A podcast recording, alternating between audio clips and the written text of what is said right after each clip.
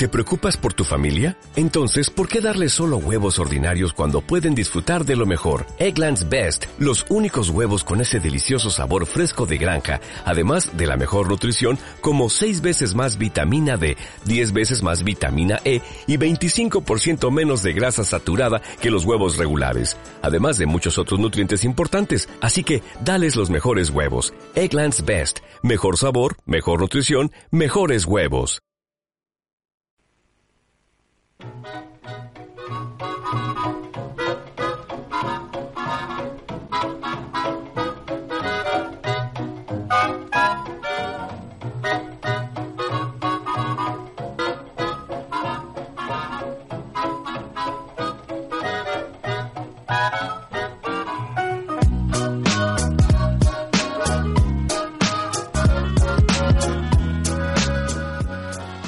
Hola, ¿qué tal? ¿Cómo están? Bienvenidos a un programa más de Soldados. Conoce a tus Fuerzas Armadas. Hoy en estos estudios centrales de Radio Aragón y la TVTV en Aragón me acompañan Sara Aldana. Buenas tardes, Sara. Hola, ¿qué tal? Bienvenida. Y también Alexandra Gascón. Alexandra, ¿qué tal? Hola, buenas ¿Listas? Listas. Pues entonces lo mejor es que vayamos a ver nuestro nuestra oferta, nuestro cartel. Vamos a ver el cartel de hoy. ¿Quién lo dice? Bueno, pues hoy hablaremos del ejército de tierra, en, cuestión la caballería. La caballería. El bloque 2 eh, hablaremos del caballo y, lo que era el carro de combate. O sea, la evolución del caballo al carro de combate. Y en el bloque 3, eh, en el cine bélico, hablaremos de la carga de la brigada ligera. Menuda película. Vamos a estar a caballo todo, todo el programa. A caballo, sí. A caballo vamos a estar. o sea que vamos a acabar con la agujeta. Pues lo mejor es que no vayamos a las unidades, ¿no? Vamos a ello. Vamos. Vamos a unidades.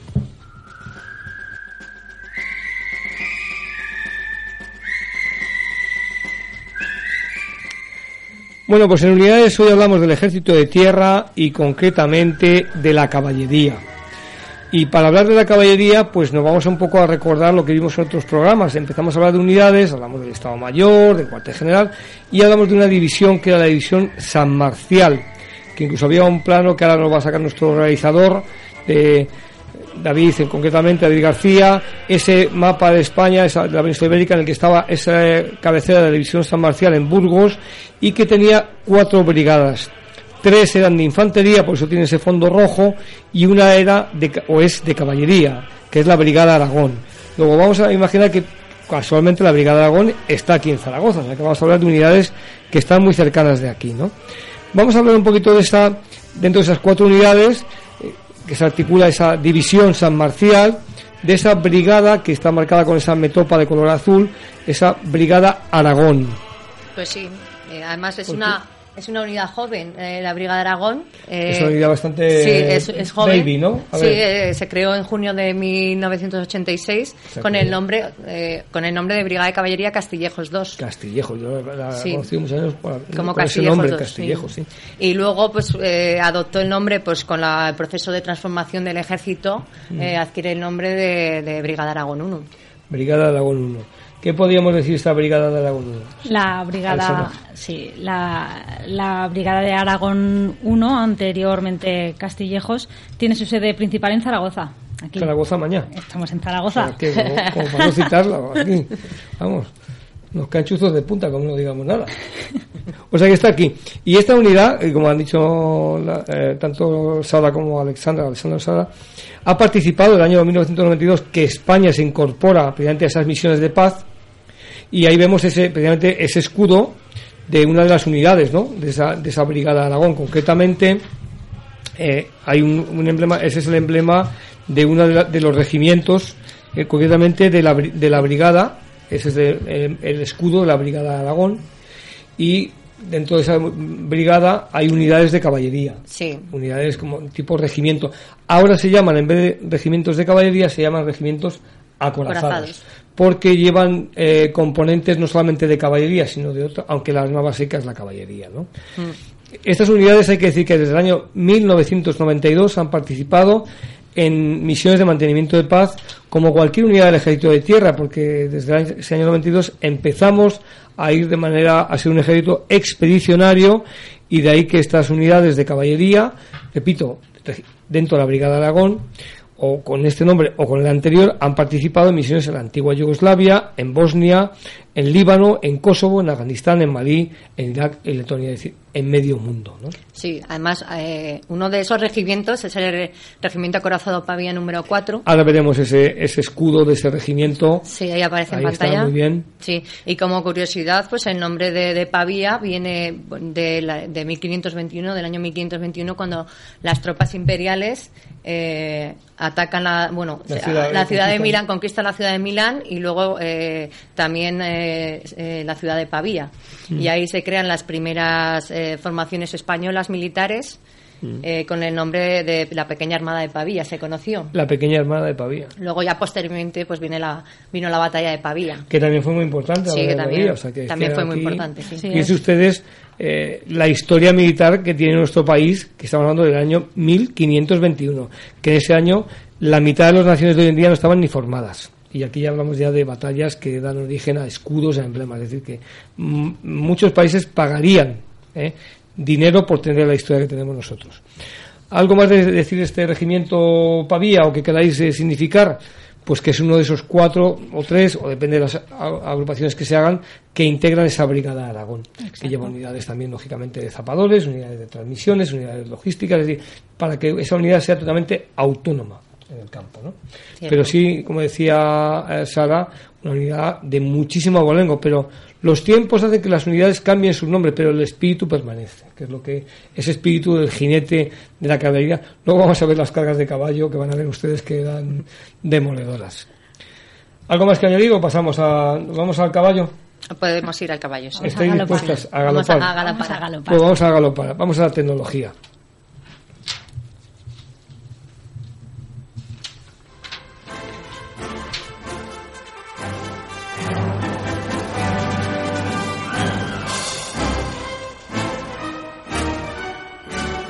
Caballo, vamos a hablar del caballo. No vamos a hablar mucho porque el caballo no es que esté en desuso, sino que ya es casi poco menos que una figura de desfile, decorativa.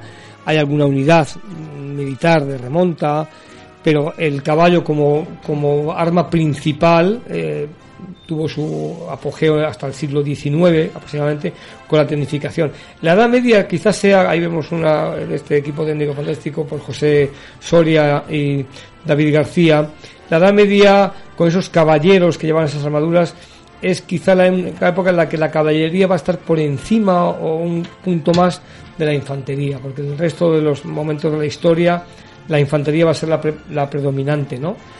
y decir que esa caballería pues va a sufrir sus transformaciones durante esos años y va a tener pues, su época, vamos a decir, dorada en ese siglo XVII, XVIII y XIX hasta que llega la revolución industrial, llegan las máquinas, llegan las, las ametralladoras que van a sesgar prácticamente todos esos caballos.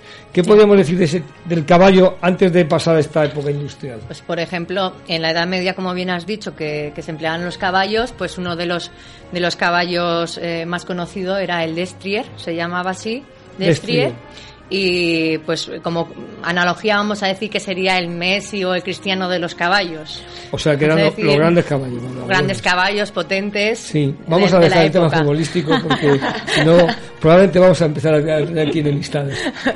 Bueno, yo nombraba a, Sí, sí, has- has a nombrado los dos, sí, cabezas de, de Pero sí, digamos que son eh, pura sangre, ¿no? Pura caballos sangre, de, de los buenos de tanto de tiro como de, de, de arrastre como de, de combate, ¿no? Sí, como de combate, exacto. Además, hoy en el, en el mundo moderno aún existen, perdón, aún Sí. existen lo- el uso de los caballos en Sí, el como ejército. El ejército existe, sí. Aún existen, pues en competiciones y para otros usos. La hípica militar. Hípica por así militar. decirlo.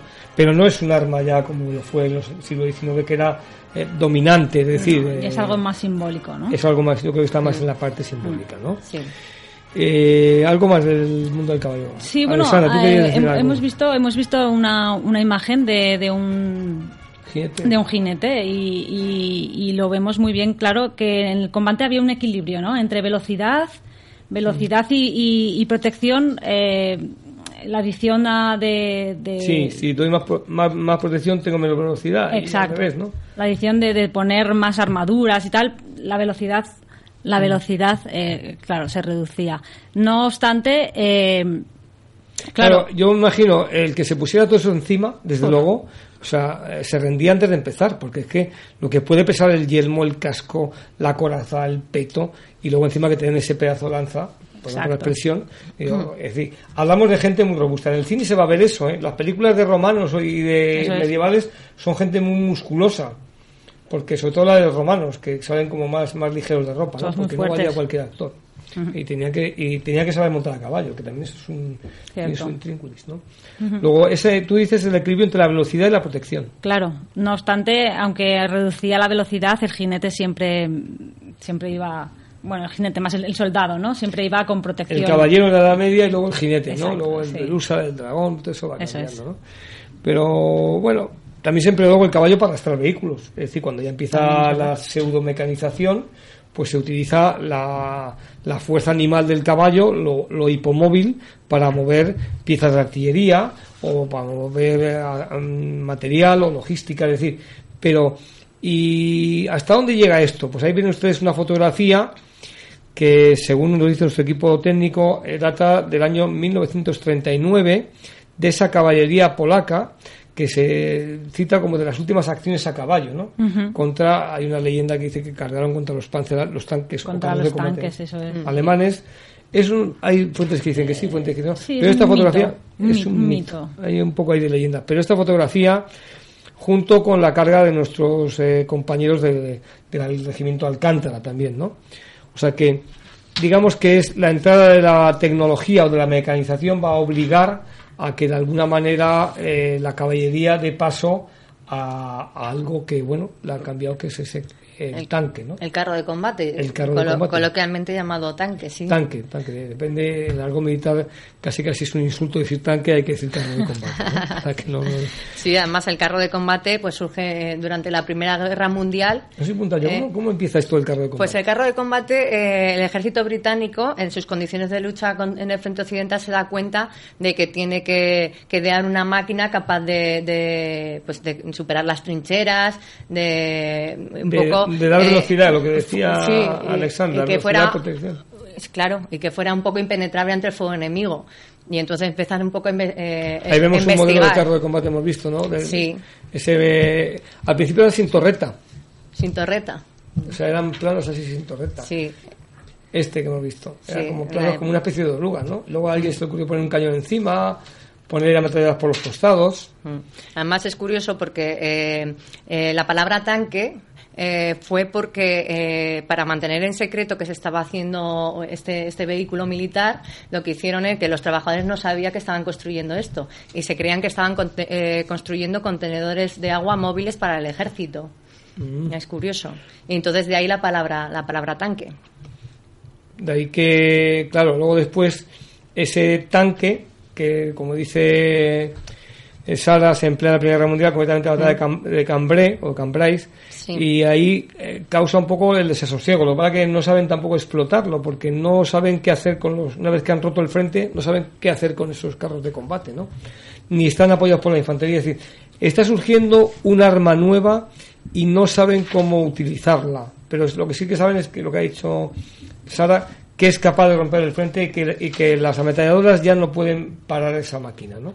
Eso es. Y ha sido fabricada, pues eso, en secreto. Hay otros modelos de carros de combate que hemos visto ahí y esta lección la aprenden los alemanes. Concretamente, en la Segunda Guerra Mundial van a poner en pie una maquinaria que está basada en las unidades que ellos llamaron blindadas o acorazadas, que son a base de carros de combate. Ahí veremos ahora algunas fotografías de estos carros de combate y básicamente eh, todos eh, tienen esas cadenas o esas orugas y encima una torreta giratoria con un cañón más o menos estilizado. ¿no? Hmm. Es lo que podemos un poco decir de la evolución del caballo al carro. Al carro en definitiva, podemos decir que buscaban lo mismo el, el que iba montado a caballo que el que iba montado en un carro de combate o en un tanque, para decirlo más yo, yo, diría que buscaban más la seguridad, ¿no? Más seguridad del caballo. Más seguridad y, más acción de, pues, de, hacer daño, digamos. Pero el choque lo buscan los dos. El choque los ¿Y la ruptura? El, frente sí. El frente sí. Hay muchas batallas que la caballería ha roto el frente por, por esas cargas de caballería, ¿no? Eh, y el carro de combate igual. Luego, en definitiva, lo que ha cambiado es como el medio en el que va el individuo, ¿no? Bueno, y gracias al, ga- al carro de combate ya dejó obsoleta la- las guerras de trincheras. O sea, Rompe un tipo de guerra, que es un tipo de guerra estática, Más de fija, fijo. Eso es. y, y rompe esos frentes tan establecidos a base de, de guerras muy, muy inmóviles. ¿no? Es, una, es una solución, se acelera la solución de, de romper un frente. exacto. Bueno, pues yo creo que para carros de combate no andamos mal, ¿no? O sea Sí. que nos podemos ir al cine si queréis. Bueno, Vamos. venga, vamos al cine. Pues nos vamos al cine. Vamos allá.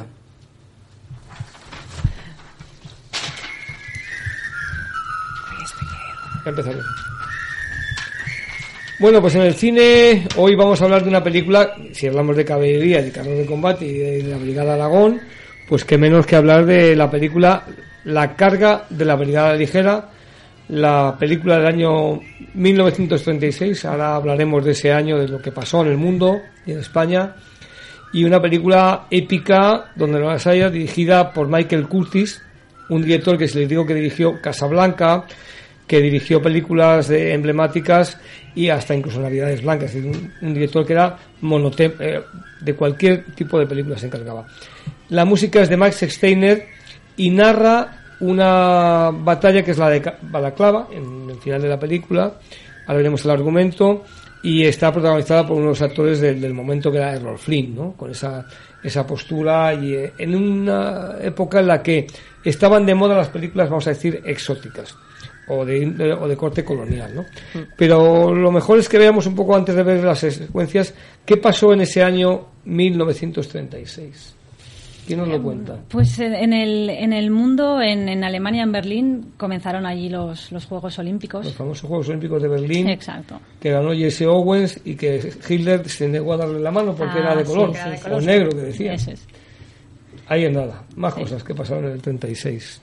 Eh, pues en España eh, se, se estrena mm, y tuvo un, un- un gran éxito hasta, hasta el momento, una de las mejores películas que, que había en el, cine- en el cine español. Eh, se llamaba Morena Clara. Morena Clara. Morena Clara, Bueno, protagonizada por, Imperio por Imperio Argentina. Con el perito Con sí, el- caracol, esa, caracol. un, un caracol ahí. El caracol ahí. Sí. En el 36 hablamos, En el ¿eh? 36. Esto sería antes de... Bueno, ahora hay algo más del 36 que decir, sí. Hombre, eh, la- ¿qué, Desgraciadamente, qué- qué sí. pasó? El 18 de julio Pues comienza, una, una guerra civil entre hermanos. comienza la guerra civil. El fracaso de una sociedad, pero sobre todo que es que hay un antes y después de, ese- de esa fecha en España. Sí, totalmente. Y en el mundo has dicho lo de Berlín y también hay algo en Nueva York. Tengo por aquí puesto. Ah, bueno, sí, también cierto. Para los amantes re- de las revistas. Sí, la revista Life. ¿eh? En el número. Sale su, su, primer, su primer número. O sea que fíjense, en el año 36 en España esto está ardiendo. En Alemania los movimientos de, de esas facciones que luego van a desembocar en la Segunda Guerra Mundial. Eh, los americanos siguen con su lejanía, viendo las cosas desde otro punto de vista o desde lejos. Y bueno, en ese año se produce esta película, La carga de la Brigada ligera, que solamente voy a dar un dato antes de que veamos esa secuencia. Durante el rodaje de esta película fallecieron dos actores como consecuencia de las caídas de caballo. Eso les da idea de la crudeza y cómo el cine buscaba el máximo realismo. Repito, es un cine que no existía ni el ordenador, ni el cable, ni el enchufe, o sea, el 36. Vamos a ver una de esas secuencias con ese Rolf Flynn que está en su mejor momento, ¿no? Sí. Vamos. La vemos. Qué bonita estás. Lamento no haberte encontrado en casa. Yo, yo también lo siento, Jeffrey. Ha pasado tanto tiempo que casi no sé qué decirte. Pero verás cómo todo cambia ahora. Odio estas separaciones.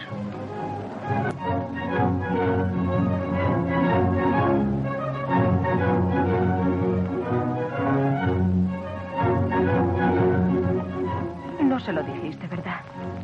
No he tenido ocasión. Cuánto siento que se decepcione. Elsa, querida, nos están mirando. Su Alteza Real Surat Khan, Emir del Suristán, Conde Igor Bolonov, Su Excelencia el Visir del Suristán, el Nawab de Dargul. ¿Qué? Randall, encárgate de eso, amigo. Acto de servicio. ¿Que me encargue de qué? ¡Ah! ¿Cómo ha cambiado usted? Para mejorar, supongo. Siempre me gustó la caballería.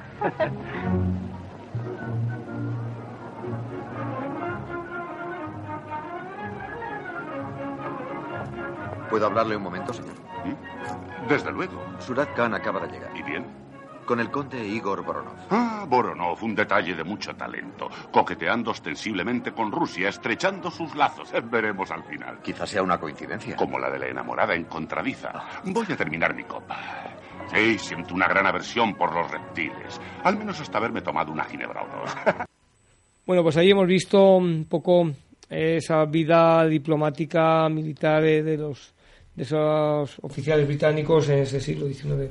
¿Qué podemos comentar de, de qué va esta película?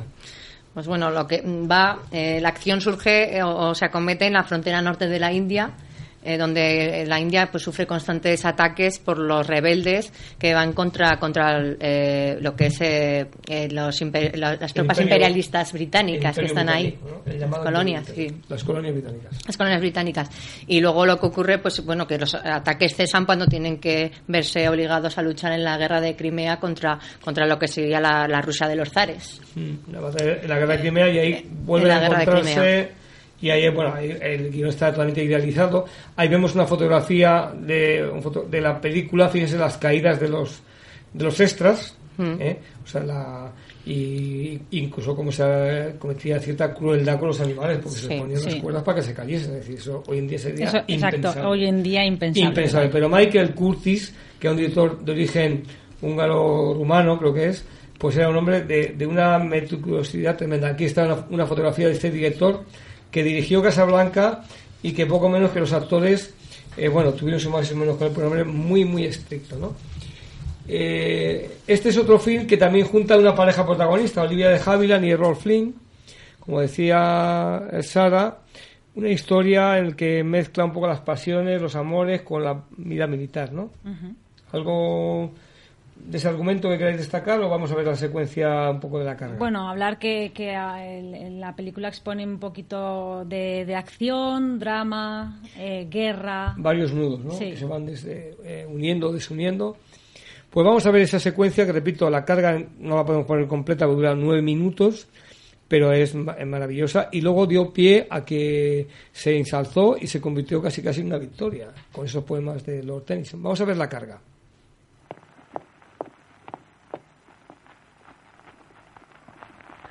Creí que Sir Benjamin quería verme. Le he llamado yo. Quiero que lleve esto al cuartel general y espere allí hasta nueva orden. ¿Que espere en el cuartel general? Pero el regimiento entrará en combate. Si estoy en el cuartel general no podré participar en la batalla.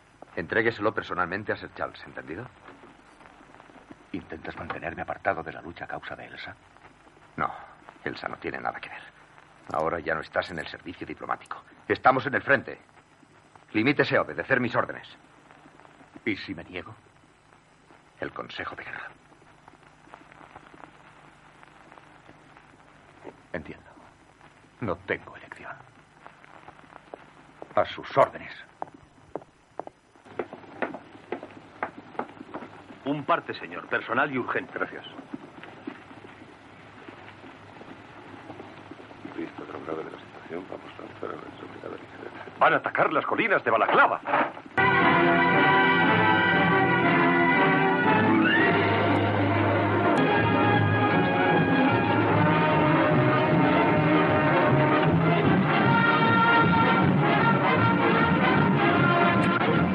Se disponen a cargar.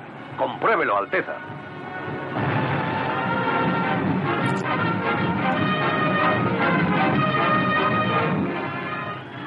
Van a una catástrofe. Imbéciles. Galopan hacia la muerte.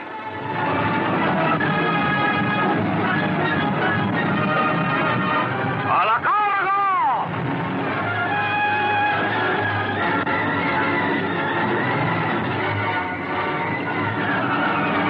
Inician la carga.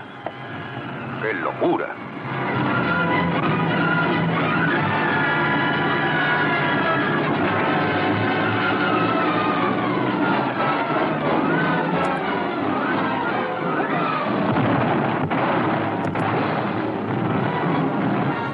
Bueno, fíjense, eh, la carga es espectacular, ¿verdad? ¿Qué podríamos decir, sí. como un poco vuestra impresión personal de esta película? Hombre, para mí, por ejemplo, eh, puedo decir que es- se ve un ejemplo claro de lo que son, eh, lo que puede salir mal cuando existen errores igual en la toma de decisiones Mm. y cuando se imponen igual decisiones personales por, Por encima, de, las de militares. las órdenes Mm. militares. La película está idealizada, ¿eh? También. Sí. Está idealizada Sí. para en positivo. ¿Y tú? Estoy, estoy de acuerdo con, con Sara también.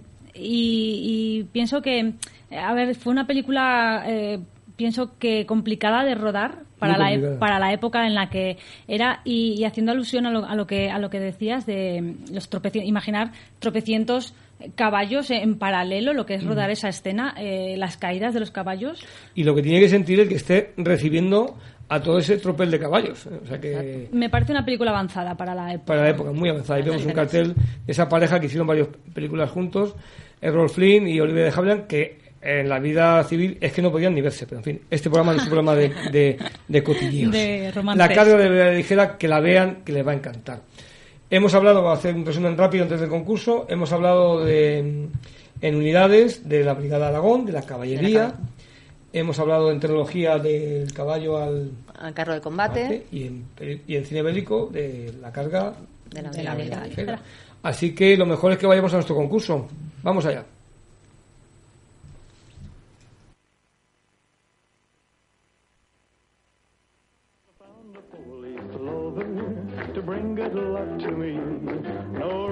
Ya saben, ponemos una secuencia brevemente de una película y si la aciertan o la adivinan, nos mandan un correo o, un- a este teléfono que aparece en pantalla eh, de ese soldados promoradio.es o ese teléfono de WhatsApp y entre los acertantes eh, les mandaremos un, un libro de cine bélico dedicado. Vamos a ver la secuencia. Dios nuestro Señor ha dispuesto que sea vuestro rey. Y ahora a todos os pido que os arrodilléis en señal de fidelidad. Rodrigo Díaz de Vivar, llamado el Cid, ¿por qué vos os negáis a mostrarme fidelidad?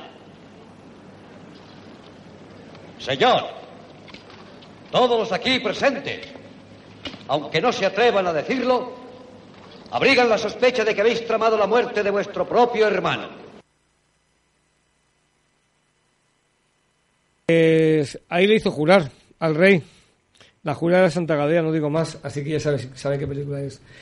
Pues muy brevemente, antes de despedirnos, en la programación de la semana que viene. A ver, vamos a ver en nuestro cartel, nuestra agenda, la semana que viene, ¿qué- ¿de qué hablaremos? Vamos a ver.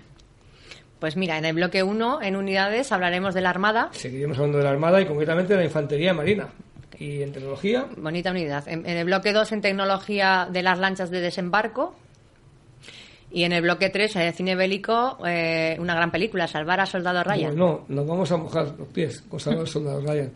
Muy bien, les recuerdo que ahí sale en pantalla, que me está diciendo, eh, el correo soldados.promoradio.es y ese número de teléfono que tienen ustedes a, a su disposición para, para poderlo mandar y que reciban eh, ese libro de cine bélico dedicado. Pues no nos queda más, así que Alexandra Gascón, muchas gracias por estar aquí. muchísimas gracias Esperamos que vuelvas aunque no sea en caballería. Y Sara Aldana también, muchas gracias. Gracias, un No placer. ha sido tampoco tan, tan difícil la caballería, ¿no? No, no. Nos hemos caído, joder. No nos hemos caído, ¿no? Bueno, se han caído muchos ahí. Muchísimas gracias a las dos. Y gracias a todos ustedes. Y esto es Soldados, conoce tus Fuerzas Armadas.